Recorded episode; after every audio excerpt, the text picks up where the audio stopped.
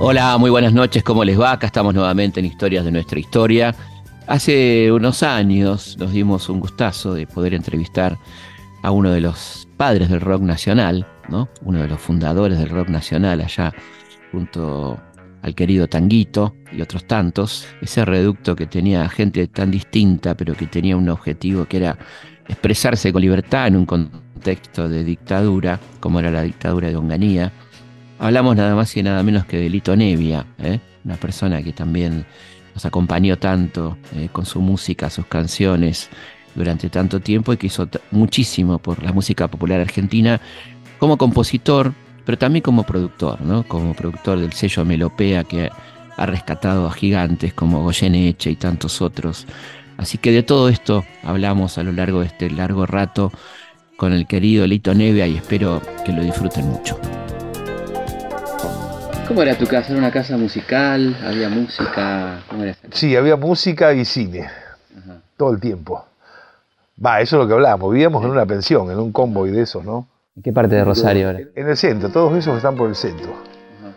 Este, para colmo de que soy tan fanático del cine al margen que de la música, la manzana donde vivíamos era donde estaban las casas de las distribuidoras de cine. Así que bueno, todo el tiempo era este, la música y, el cine. ¿Qué instrumentos tocaban tus hijos? Mi vieja era concertista de piano, después tocó también guitarra, cantaba. Mi viejo fue cantor melódico. Fue el primer cantor melódico que hubo acá. Eh, me refiero en una época donde él estrenaba estas canciones, muchas de ellas mexicanas, boleros, que hoy en día ha remontado de nuevo Luis Miguel y que son clásicos famosos en todo el mundo. Muchas de esas canciones las estrenó en Argentina mi padre. ¿Y cómo era lo del Cairo, que tocaban el Cairo? Y el Cairo tenía las orquestas de las 3, 4 de la tarde hasta la madrugada. Tres orquestas que... Esa, era la música que había. Entonces, cada orquesta tocaba 45 minutos y se iban turnando. Había una especie de... Una orquesta se la llamaba característica, que tocaba música de todo el mundo. Después estaba la, de tango, claro, y, y la jazz, digamos.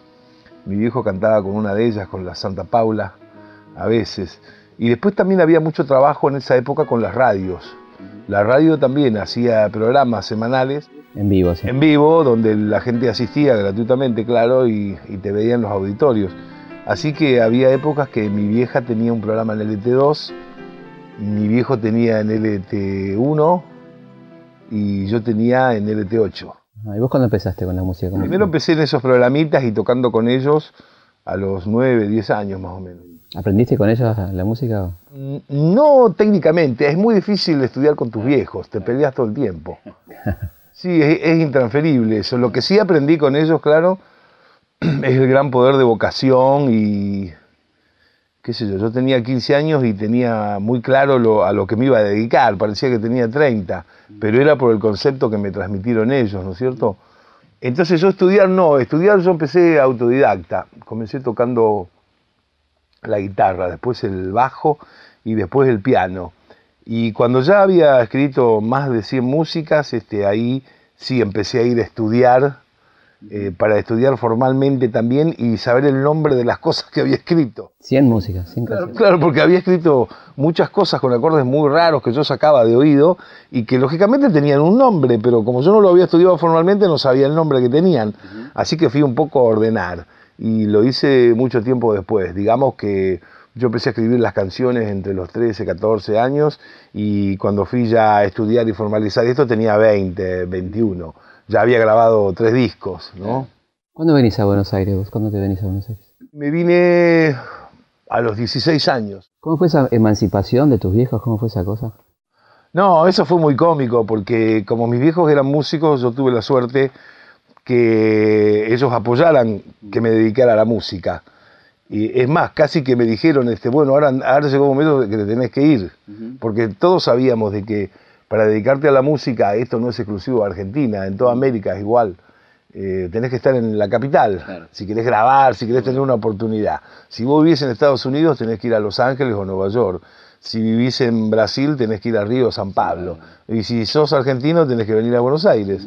¿Y con qué contacto viniste vos a Buenos Aires? Nosotros vinimos primero con el primer grupo, antes que los gatos, con los gatos salvajes, a hacer una prueba al único programa que había de televisión en esa época, los domingos al mediodía, escala musical. Era un programa piola que daba oportunidad a grupos nuevos.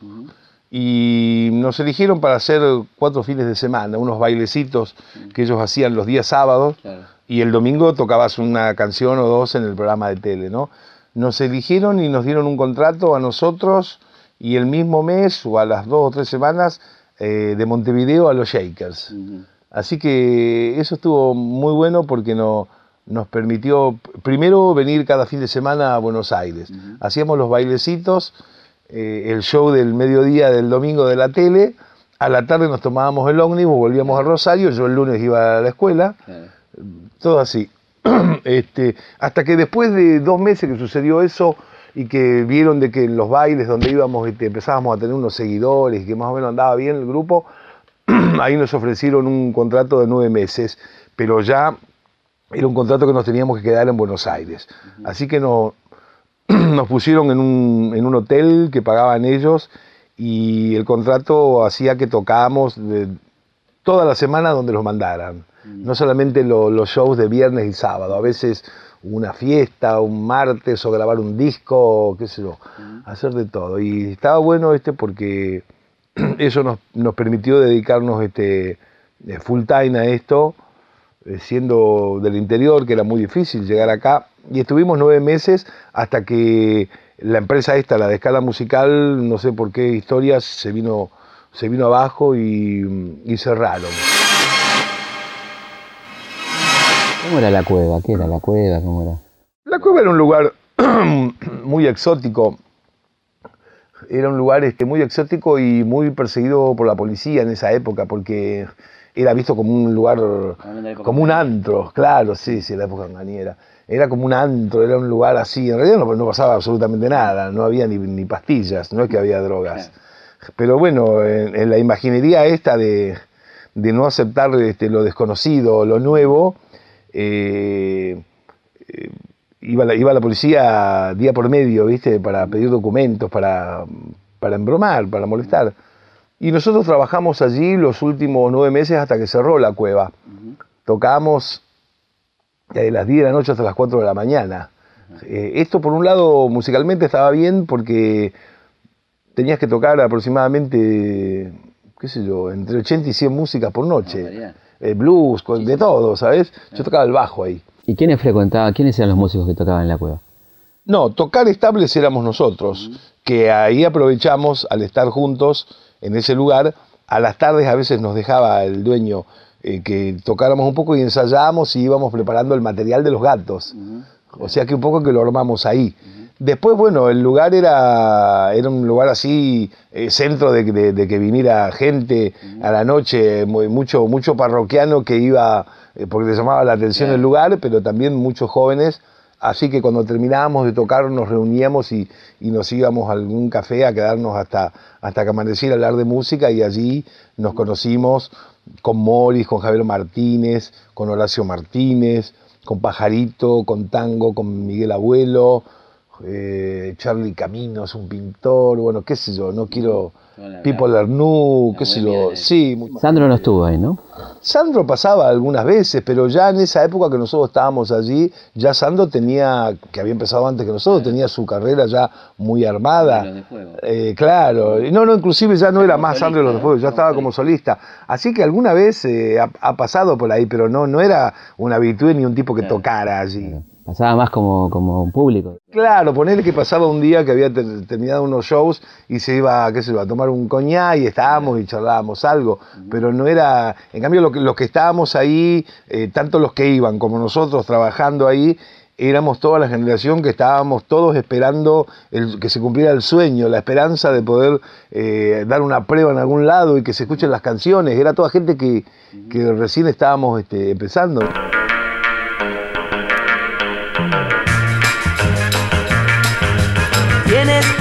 Una pronta respuesta de amor. ¿Qué era, perdón, lo que más te molestaba de eso, de eso que se hacía musicalmente en aquella época? Primero que no tenía nada que ver con nosotros. este, las canciones eran eh, todas extranjeras, con unas versiones en castellano que parecía este cuando, cuando pones las tiras televisivas dobladas. ¿No es cierto? Entonces, bueno, vos podías llegar a aprender alguna de esas canciones, pero vos no sabías ni de qué estaban hablando. Eh, si vos escuchabas, qué sé yo, Popotitos, suponte. Sí, claro.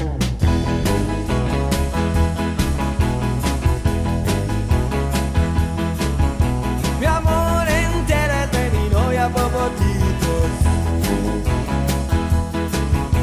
Sus piernas son como un par de carricitos. Y cuando a las fiestas la llevo a bailar,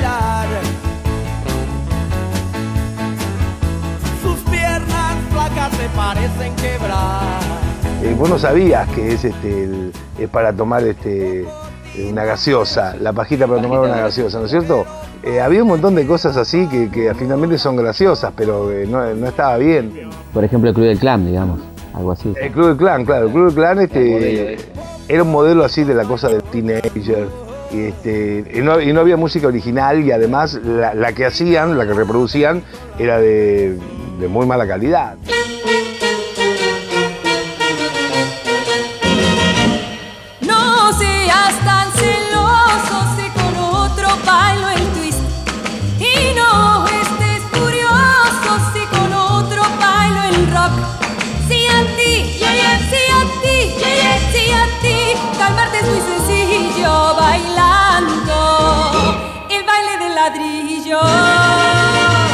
Ustedes eran como, ustedes eran como la transición entre esa época que fue furor el folclore, ¿no? Y empezaba el- lo, lo que hoy se llama rock nacional, o en aquella época la progresiva. A mí me encanta, te digo, entre tantos compositores argentinos, suponte el Cuchi Leguizamón. Bueno, yo no podría haber escrito jamás La Pomeña, porque mi paisaje, yo que soy rosarino, eh, nieto de andaluces y piamonteses, nunca hubiera escrito Valderrama. Es seguramente que no se le hubiera ocurrido, solo se trata de vivir al Cuchi Leguizamón, porque es otro paisaje. ¿Cuál es la verdadera historia de la balsa, finalmente? Yo escribí esa canción con, con tango, él hizo el comienzo en el, en el baño, eh, en el baño de, la- de este boliche que todavía existe, claro, de la mítica Perla de Once, porque ahí era un bar para estudiantes, por eso no cerraba a la noche. Y cuando ya no teníamos dónde ir, eh, para no correr riesgo de andar por la calle, que nos podían llevar de nuevo preso, eh, nos metíamos ahí. Y claro, ahí parecíamos estudiantes, pero no podíamos hablar alto, ni reírnos, ni mucho menos tocar la guitarra. Si a alguien se le ocurría algo para mostrarle al otro, tenías que irte a un apartheid de ahí. El apartheid, hasta que también te descubría el mozo, era el baño. Claro. En una de esas veces él me lleva y me dice, se me ocurrió el comienzo de un tema y no sé cómo seguirlo, y, y me toca eso, estoy muy solo y triste acá. Él dice, estoy muy solo y triste acá en este mundo de mierda, y me da la guitarra y bueno, le cambio eso porque creí que no hacía falta, y le pongo toda la música, la letra, la titulo La Balsa y la sacamos con el grupo. Entonces este, nosotros habíamos sacado eh, Ayer No Más, que es de Morris y Pipo Lernoux, este, y La Balsa, firmada con Tanguito en coautoría, conmigo.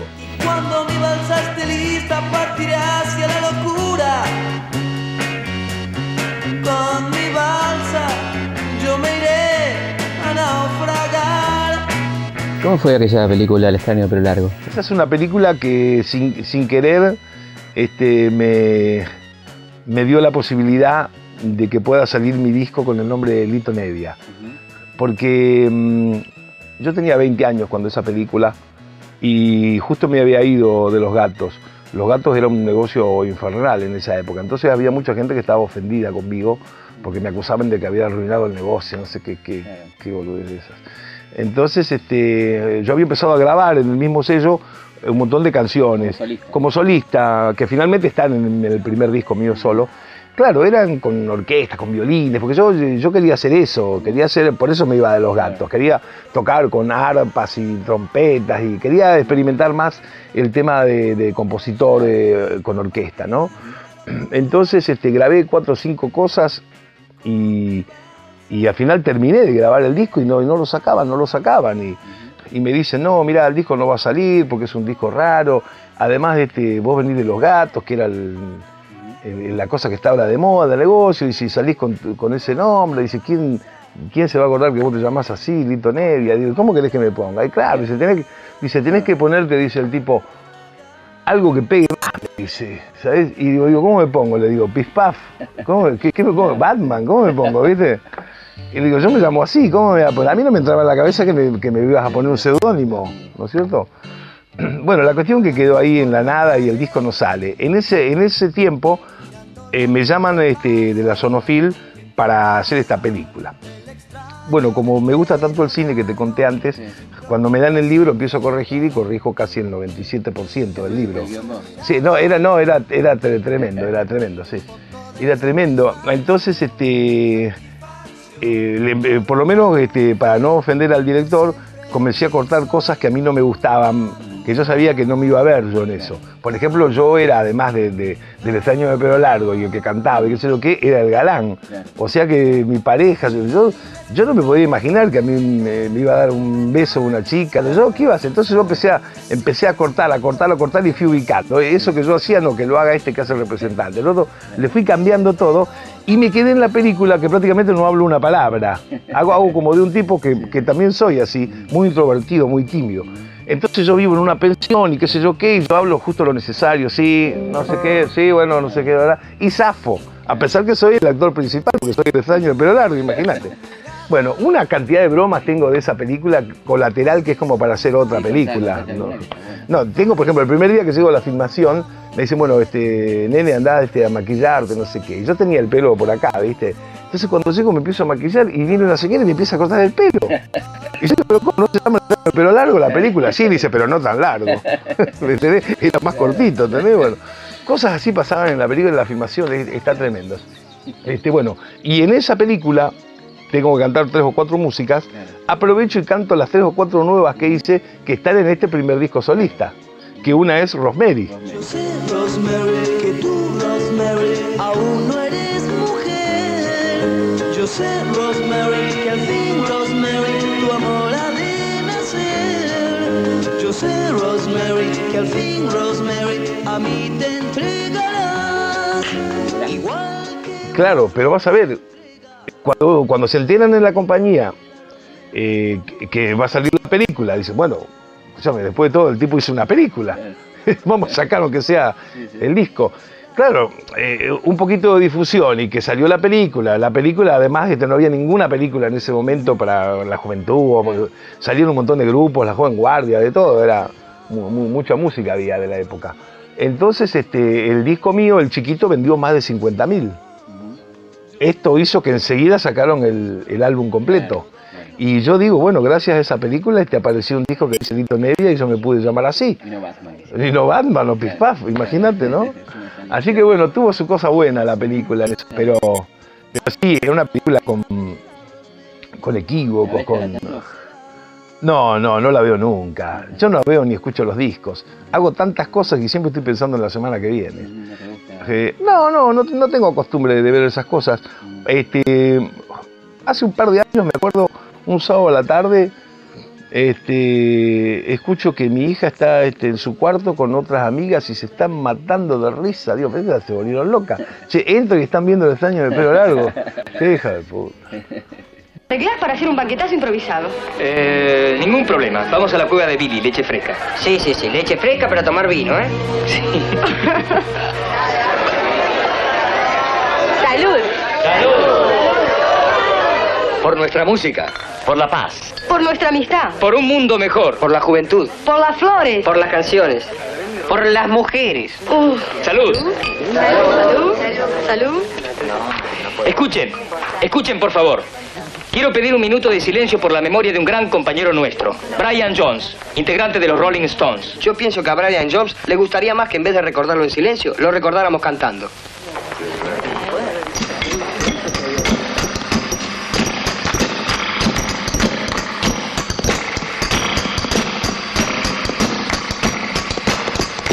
La calle me conoce más que tú y eso me hace ver que ya soy hombre.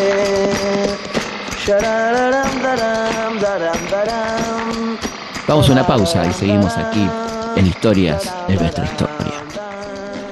Felipe Piña hace Historias de nuestra historia por Nacional AM870, la radio pública. Seguimos en Historias de nuestra historia.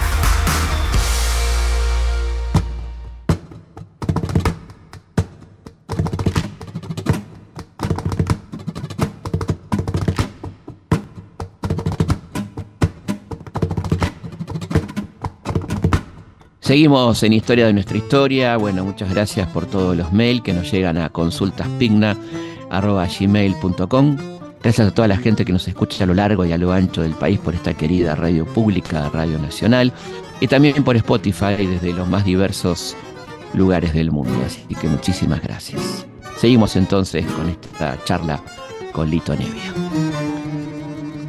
Historias de nuestra historia, con Felipe Piña, por Nacional, la radio pública.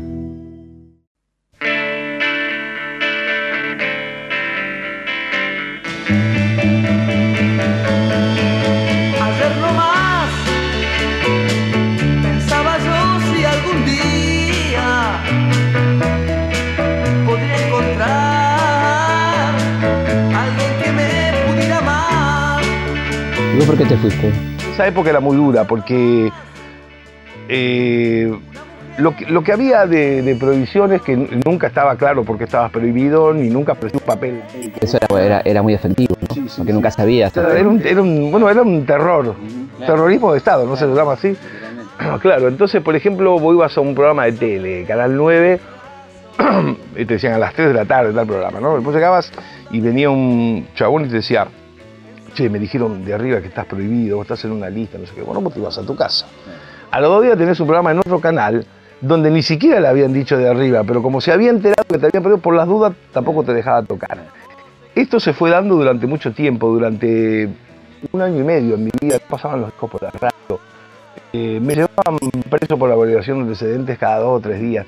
¿Por qué? Porque había llegado un momento así de paranoia de esta gente, donde ya era un tipo que habla como hablo yo, ya era como si fuera un, un guerrillero. Subversivo. Claro, ya era una locura. Entonces, este. mm, Te cortaban acá, te cortaban allá, no tenías este show.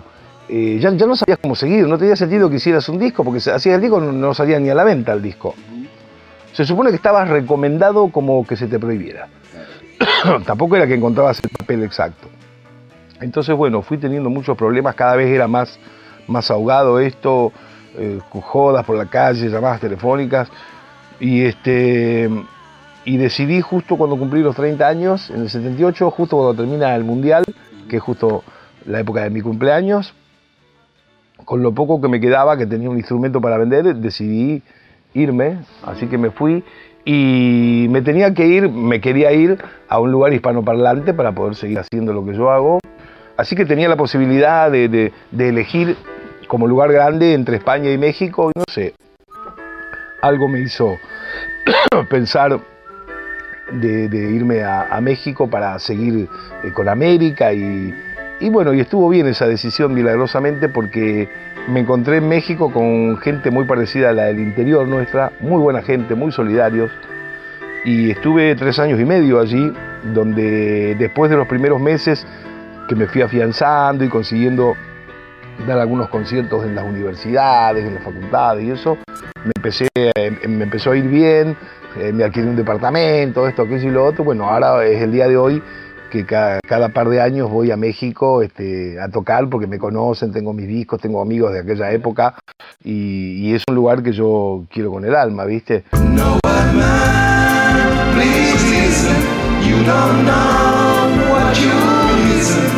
the one. ¿Qué fueron los Beatles para vos? ¿Y qué son, no? Para mí este, los Beatles ya entraron en el... Son ese tipo de artistas eh, que tienen el don de gustar, que son como los hermanos Mars. Este, digo, los hermanos Mars, mi hija se vuelve loca por los hermanos Mars este, desde chica, que yo se los enseñé. Y, y claro, este, cuando ella los empezó a ver, este, estaban muertos. Pero cuando yo los empecé a ver también estaban muertos, ¿entendés? O sea que se, se pasa eh, ese tipo de artista. Creo que eso está pasando con, con los Beatles, con mucha música, también está pasando con la bossa nova. Con los Beatles lo que pasa es que, claro, eh, es una música que, viste que cada tres o cuatro años reeditan los discos y de, de nuevo aparece un- una ola. Eh, es cierto lo que dicen de que es porque se revaloriza eh, la calidad que tenía esto y que sigue teniendo. Pero aparte de eso, yo creo que tiene algo, una química que, bueno, que pasó ahí que no es lo que necesariamente pasa con todos los artistas que se juntan. Eh, es muy, tiene mucho ángel todo, la manera de cantar, las melodías. eh. ¿Y los Rolling? Los Rolling me encantaron cuando salieron. Para mí, los tres, cuatro primeros discos de los Rolling Stones es la obra de ellos y todo lo mejor de la vida. Lo demás eh, ya son norteamericanos. Digo, porque eran, eran ingleses. Eran ingleses, claro, sí, sí. Eh, y era muy importante eso de que eran ingleses. Eh, vos sabés que el grupo ese, eh, el, el que murió, Brian Jones, es el que armó el grupo. Ese era el tipo que tocaba misceláneas de instrumentos y era el que tenía, digamos, eh, la estética de, esta, de este invento de grupo. Este, entonces, en, lo- en los primeros discos hay ese homenaje que siempre ellos han hecho al Rhythm and Blues y todo ese tipo de composición, pero también hay mucha cosa creativa de ellos, cosa de innovación, se meten un poco con la música este, hindú, con música oriental y hacen un montón de cosas, y también hacen algunas canciones pop que como no tienen la vena del- de, la firma Lennon y McCartney, logran otra cosa. Hay algunas cosas que son muy interesantes en los primeros discos. Ahora se consiguen los primeros discos con todos los, los bonus tracks de, de lo que tiraron, unas ediciones rusas que hace la mafia que son impresionantes. Sí, sí, sí. Vos. Oh, sí, sí, sí. Por lo menos le dejan hacer esto. Sí, y este es muy cómico eso, pero te digo, está mejor que los originales eso, ¿no? Bueno, y, y es- esos cuatro o cinco primeros discos está bien. Después, claro, cuando ellos vienen con ese tema este, que ya pasan a, a- a Estados Unidos, este, por supuesto que todos los discos son buenos y el último no lo compré, pero debe sonar bien, todo suena bien. Pero quiero decir, ya es, ya es, este, es como una marca de cigarrillos. tuve la suerte de eh, conocer de movida el nacimiento de la música brasilera, la bossa nova, ¿no? Esta música aparece cuando yo tengo 10 años. Influye mucho en vos. Sí, sí, yo entonces enseguida eh, empiezo a hacer un curso mm, de guitarra de Paulino Nogueira y tengo la suerte que con el primer grupo, con los gatos, nos vamos a tocar a Brasil cuando yo tengo 20 años y allí lo conozco a Tom Jobim, a Milton Nascimento, a Chico Huarque. Y, y bueno, me hago, eh, a mí me gusta la música en general, sin distinción, pero digamos que eh, la música brasilera es una música que yo le dediqué gran tiempo a disfrutarla, a conocerla, a conocer el, orna- el ornamento que tiene eh, armónico, que eso es lo que a mí me gusta. La bossa nova, claro. es un- también, ¿no? Sí, es jazzada y yo no estoy de acuerdo en una cosa que dicen por ahí, que dicen que tomó cosas del jazz. No, Eh, la música brasilera es muy personal y armónicamente tiene que ver con la personalidad de los compositores que la han escrito. Lo que sucede es que hay mucha gente que cuando escucha armonías que son un poco sofisticadas este, y muchos acordes de paso ya cree que todo es jazz. ¿Y cómo fue tu, tu militar, tu comienzo en la militancia, tu compromiso político en los 70? ¿Qué hiciste en esa época?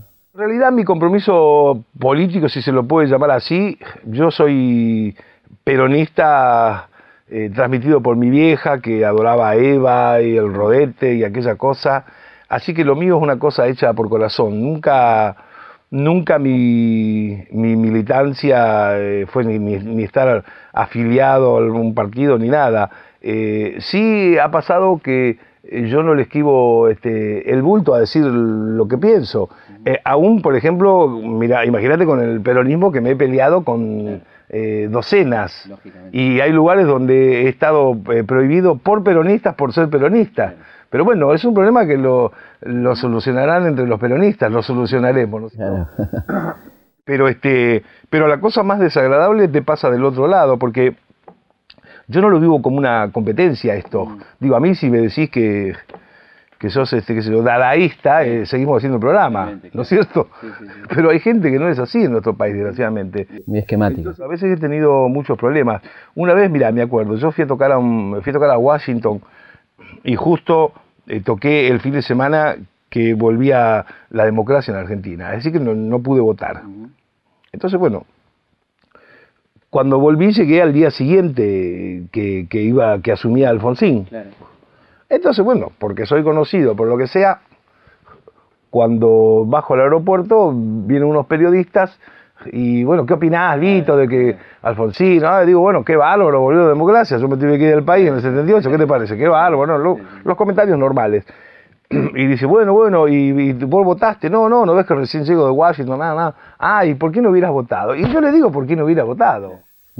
¿Y cuál fue la No, no, el, el tipo hizo la nota, pero yo, por ejemplo, en todo el gobierno de Alfonsín, nunca en la vida me contrataron, pero ni para un cumpleaños de 15. Claro, Y se contrataba a mucha gente, ¿no? Sí, sí, el Centro de. Divulgación Musical, ¿te acordás? Sí, sí, sí, que era una fortuna.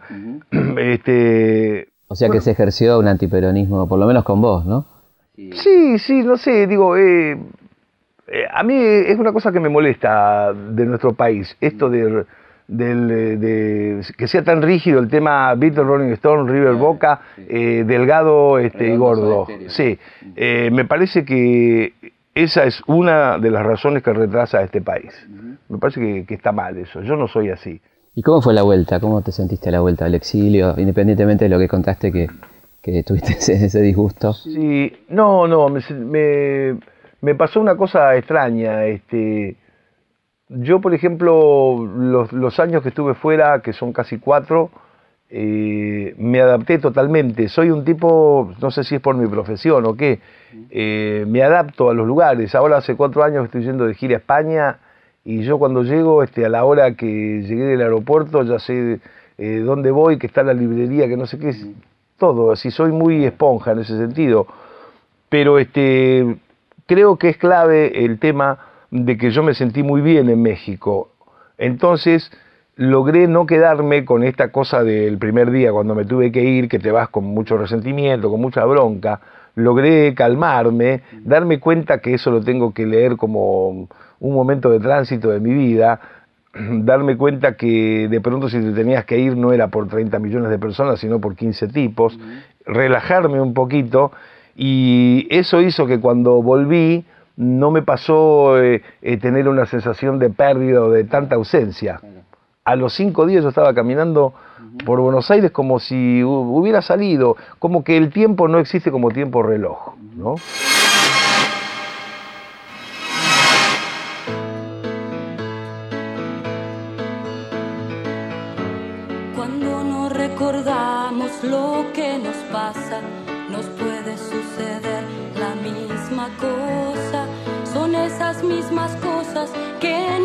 Nos marginan, nos matan la memoria, nos queman las ideas, nos quitan las palabras.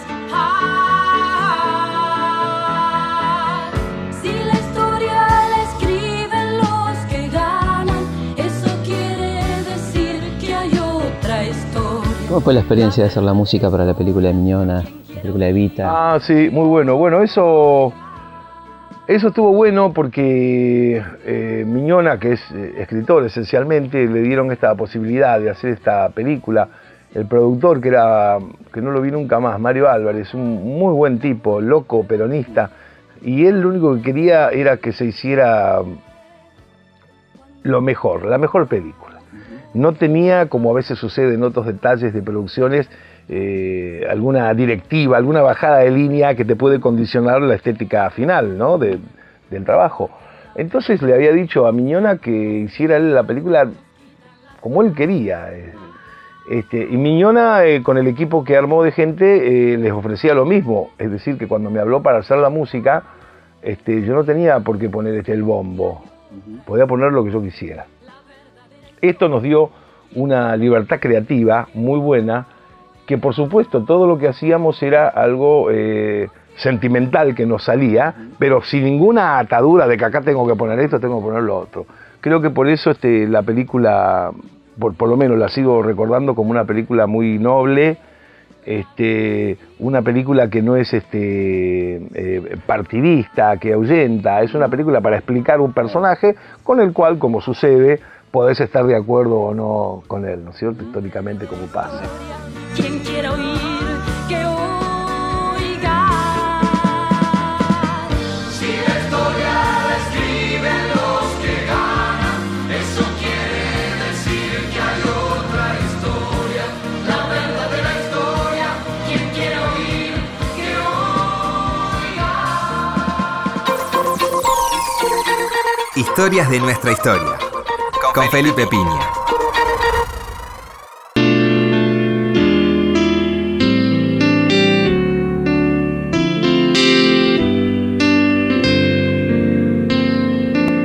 Me acuerdo, nosotros grabábamos ahí en el sello este del perrito, ¿no? Y nosotros íbamos a nuestra reunión para ver el nuevo disco que íbamos a sacar a lo que se llamaba el Departamento de Música Joven, que lo habían inaugurado porque habíamos grabado nosotros y después grabó Almendra. Teníamos que pasar, era una larga, una manzana completa de tres pisos este sello, acá por Saavedra. Ya no está más ahora. Y entonces teníamos que ir a la reunión. Y claro, había otros departamentos. Estaba el departamento de folclore y estaba el departamento de tango. Entonces a veces pasábamos a la reunión que teníamos con el director de, de música joven y cuando pasabas por el de tango es capaz que estaba este, Goyeneche y estaba Troilo, porque también tenían que ir a arreglar sobre su disco. Y a vos se te ocurría este, a, a arrimarte. Después pasó el tiempo y yo lo conocí a Goyeneche y todo esto, ¿no? Pero en ese momento decía, no, a ver si me acerco y el tipo me manda al diablo. Y después este, aquellos tangueros que vos viste con respeto y recelo, aquella vez te hiciste amigo de alguno de ellos, de, como Sí. Cadícamo o... Sí, sí, sí. Por ejemplo, Virgilio Espósito. Virgilio Espósito, que era un, un divino así total, ¿no es cierto? Entonces, una, una vuelta cuando yo tenía 10 años, este, él fue para, para Buenos Aires, para Rosario, y claro, eran todos amigos de mi viejo. Entonces, mi viejo, eh, orgulloso, le mostraba a todo el mundo: Sí, tengo un hijo que tiene 10, 11 años, tiene una oreja bárbara, vieras cómo canta, vieras cómo hace esto. Eh, mostraba su orgullo, ¿no? Y entonces lo hizo ir a la pensión a, a Virgilio. Llegó Virgilio, que era prócer. Sí, pero que era, creo que desde que nació, era así eh, exigente. Vos, bueno, eso tenés que no sé qué, era todo era... Y entonces imagínate, yo tenía 10, 11 años, llega este tipo, ¿viste? Y entonces ahí en la pensión y mi viejo dice, cantale, cantale una canción. Y yo canté así, con, con una guitarrita, un tema. Y no me acuerdo exactamente qué era, pero me dijo algo este, que parecía un reto. Vos tenés que hacer esto y no sé qué, ¿verdad? pibe, no sé qué. Pa, me dejó de cama, ¿viste? Y pasó la vida. Y en el año 90 tuve la suerte de producir los dos únicos discos que hay de Virgilio Espósito, cantando él sus propias canciones. Pero él nunca había grabado cantando porque le habían dicho que cantaba muy mal. Cantaba extraordinario en el sentido del compositor Disher. Como lo decía. Como, dice, como ¿no? decía, claro. Era tremendo. Y entonces, claro, cuando vinimos acá, y yo agarré la. Él, él tenía un cuaderno con unos plásticos con todas las canciones que había hecho con el hermano. Y yo le decía, bueno, hagamos esta, hagamos la otra. No, no, cantá vos, no, no, cantá vos, no, cantá vos, no, cantá vos. Y empezó a cantar conmigo. Bueno, después que terminó el disco, y que después un montón de gente le empezó a decir que qué bárbaro, que vino, no sé qué, él se acordaba de, de- de la anécdota. Y yo digo, ve, digo, te lo hice a propósito, le digo. Venganza. ¿Me hiciste pasar, digo, eso? Ahora vas a ver lo que es. Pero bueno, hicimos... hicimos Fue extraordinario, ¿no? Sí, divino, una persona impresionante. Y la profundidad de las letras, cuando uno piensa en esas letras, pero tan Bueno, joven, también, ¿no? También eh, con, con- con su hermano estuve también, con Homero, que me dio, por cierto, una, me dio una letra muy extensa que está en uno de los discos que se llama Batilana. Me la dio para que la, la musicalice y bueno, después Homero falleció antes que Virgilio. Entonces cuando empezamos a hacer este disco se la traje a, a, a- a Virgilio, le dije, mira, esto es una letra inédita de tu hermano que me ha dado. Dice, bueno, entonces vamos a ponerle música entre los dos. Y, le- y la grabamos y le pusimos la música, es una especie de aire de milonga, una cosa así. Pero bueno, un tipo impresionante, ¿no? Eso suena para extrañar. Sí. Yo la vi que se venía en falsa escuadra, se ladeaba, se ladeaba por el borde del fangal. Pobre niña que nació en un conventillo, con los pisos de ladrillo, el aquí y el parral. Alguien tiró la banana, ¿Con Pu- ¿A Pugliese lo conociste? No. No conocí ni a Pugliese ni a Troilo. Después, bueno, sí, Goyeneche, eh, Cadícamo, Tito Reyes. ¿Con Goyeneche qué onda? ¿Cómo va la- Bien, con Goyeneche eh, hice los tres últimos discos de él y después ahora de tanto en tanto, cada vez que conseguimos eh, alguna cosa inédita, la podemos editar porque tenemos buena relación con la familia, con sus hijos y con la mujer y, y seguimos tratando de divulgar como se puede la historia con material inédito. El último que conseguimos fue unas cintas que nos regaló Antonio Carrizo, que esas cintas son encuentros al mediodía en, en Rivadavia, en la vida y el canto, eh, de Carrizo con el polaco charlando.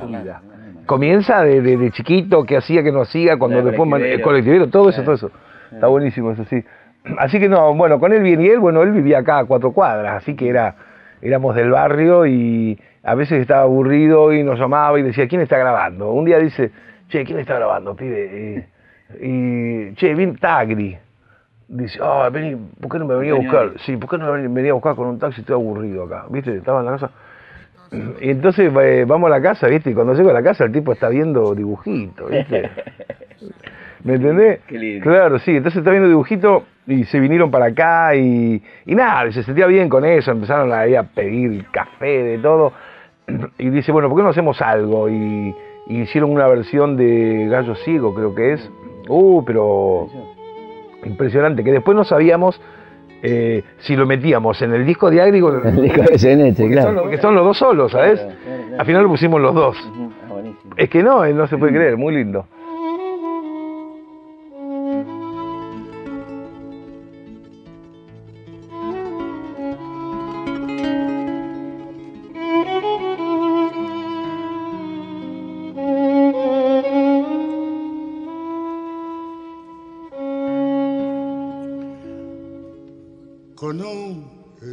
Lazarillo.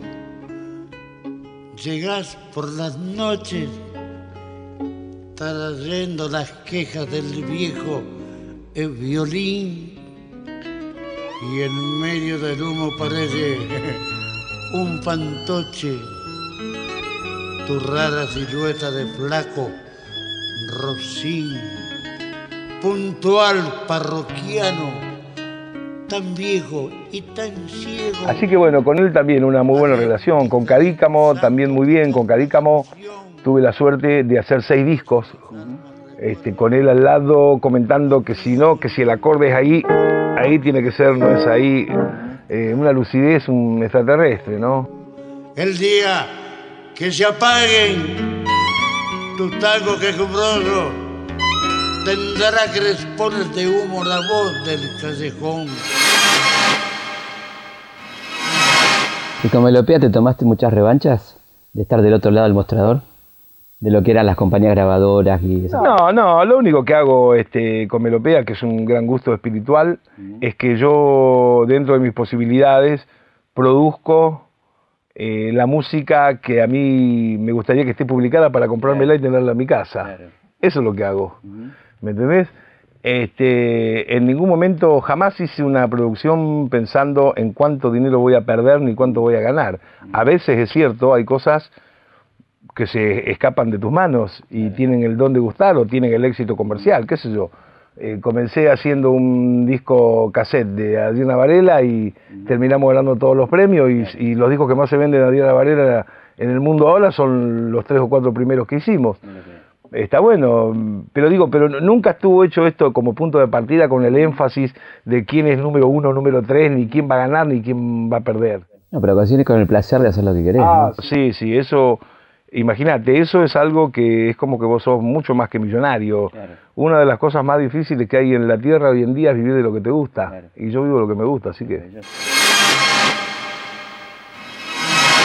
¿Y cómo era eso de ser artista y funcionario a la vez, cuando fuiste funcionario? Sí, estuve 11 meses ahí. No, estuvo bueno porque primero que aprendí que yo no me meto en una cosa de esas ni en mi próxima reencarnación. Aunque reencarnes en otra cosa, digamos. No, no, no, no. Este, ¿Qué, qué te horrorizó de todo eso? Primero que hay una, una rigidez, una burocracia histórica que no la cambia ni que vos sepas, ni tu ánimo de voluntad, ni nada. Este, te aplasta eso. Yo me iba a enfermar. Llegué a estar 11 meses hasta que renuncié, dije gracias por haber confiado en mí. Estamos hablando de la Dirección Nacional de Música, ¿no? sí, sí. Eh, no, eh, Centro de Divulgación Musical, Claro. que dependía, que depende del gobierno de la Ciudad de Buenos Aires. Eh, muy cruel, muy cruel todo lo que pasa. Este, después, claro, te enterás que a lo mejor eh, entra otra gente o estuvo otra gente y lo hicieron funcionar y, y hasta les hizo bien a ellos este, económicamente, se compran una casa, no sé qué hacen, ¿viste? Pero vos que querés hacer la cosa así, te peleás hasta con los ascensoristas, Claro. está muy bravo. Entonces aguanté 11 meses porque yo había caído con una gavilla de amigos míos músicos, Rodolfo García, Manolo Juárez, que sé, unos cuantos que me ayudaban y, y al final era un sinsabor todo esto. Este, entonces dije, bueno, yo tengo que tomar una determinación que es eh, irme al diablo. Lo hice en el momento pensando, sí, hay un momento que decís, bueno, a lo mejor este, yo que critico tantas cosas, porque yo siempre he criticado lo que pasa culturalmente en el país desde, el- desde la cosa oficial, ¿no? Y, y lo sigo criticando, ¿no? Es decir, hay una cosa que detesto que pasa en nuestro país, que es que los tipos que tienen luego un cargo como funcionarios cultural parecen, se sienten emperadores y por lo general son unos ignorantes increíbles, ¿no? Los eligen un poco por eso a veces. ¿Será, ¿no? será eso? Bueno, pero a mí me, me eligieron para destruirme, me parece. no, no no es tu caso, Sí, sí. obviamente, pero digo, No, no, entonces yo dije, pero ¿y cómo este, este, qué hacer yo acá, no? ¿No? ¿Por qué pensás que te eligieron para destruirte? ¿Por qué pensás eso? Porque a mí me parece... inconscientemente. Porque ¿sabes qué pasa? Vamos a, vamos a aceptar que yo hay alguna cosa de las que hago que la hago muy bien. Bueno, que sabes de música creo que es Ok, indiscutible. ¿y para qué me metes en un lugar donde tengo que estar firmando para comprar un, un trapo de piso? Firmé un día un memo para comprar un trapo de piso. ¿Y por qué tengo que hacer eso yo? ¿Por qué no me dejas hacer lo otro, que es lo que todo el mundo criticaba que no se podía hacer? ¿Estás enamorado de la Argentina o no? ¿Cómo, Sí, cómo es tu sí, relación con la. Argentina? No, no, yo quiero este país este, como, como, como bien quiere un lugar alguien que nació en ese lugar. Yo no tengo, y no se me mezcla lo que es este, la idiosincrasia, la cosa del lugar, con los problemas eh, personales, individuales que muchas veces he tenido a partir de la profesión o también a veces a partir del carácter que uno tiene, ¿no? Este, no, a mí no se me mezcla. Este lugar es bárbaro y, y también este, soy muy consciente de que nadie va a cambiar el mundo, pero que las cosas que hace cada quien con lo suyo, eh, de alguna manera, aunque no cambies el mundo, contribuye a que las cosas no sean tan parecidas, ¿no es cierto? Así que yo, yo creo mucho en eso. A veces un día te agarra una, una bronca, a veces cuando viajás y inevitablemente haces comparaciones, pero no me dejo comer el coco con esa cosa de, de que- de que, de que en Suecia está todo limpio. A mí eso me cago en eso, no me gusta eso. ¿Y cómo lo soñás este país? Y yo creo que este país, este, la gente que hay, el talento que hay es tan impresionante que si mucha gente en cada cosa con ese talento pudiera desarrollarse y meterse en lugares, este, esto estaría bárbaro. Pero es muy difícil, ¿viste? Es muy difícil. Por eso hemos caído en toda esa cosa de, de a ver si la pegás, a ver este, el padrino, a ver quién, a ver quién me recomienda, toda esa cosa que realmente es una, de una necedad infantil. Salvarse solo, ¿no? Eh, claro, eso de a ver cómo me salvo. Este, pero acá hay muchísima gente. Lo que pasa que eh, hay otros que están antes. Una cola larga, ¿no? Nos podemos despedir con mi tierra, Sí. con nuestra tierra. Ahí.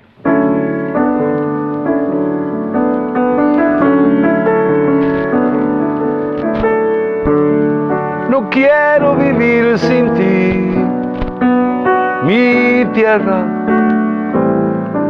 Lo supe fuera de ti. Pregunten dónde quiero sufrir o en qué zona quiero amar o en qué lugar voy a morir, pues en mi tierra nadie dice que te quiere, mi tierra, nunca mientras te caminan. Amaneciendo en Montevideo, ya todos sienten que te extrañan, que no son nada sin ti, mi tierra. Sin un espejo nos miramos, notamos que algo va cambiando cada día, cada herida.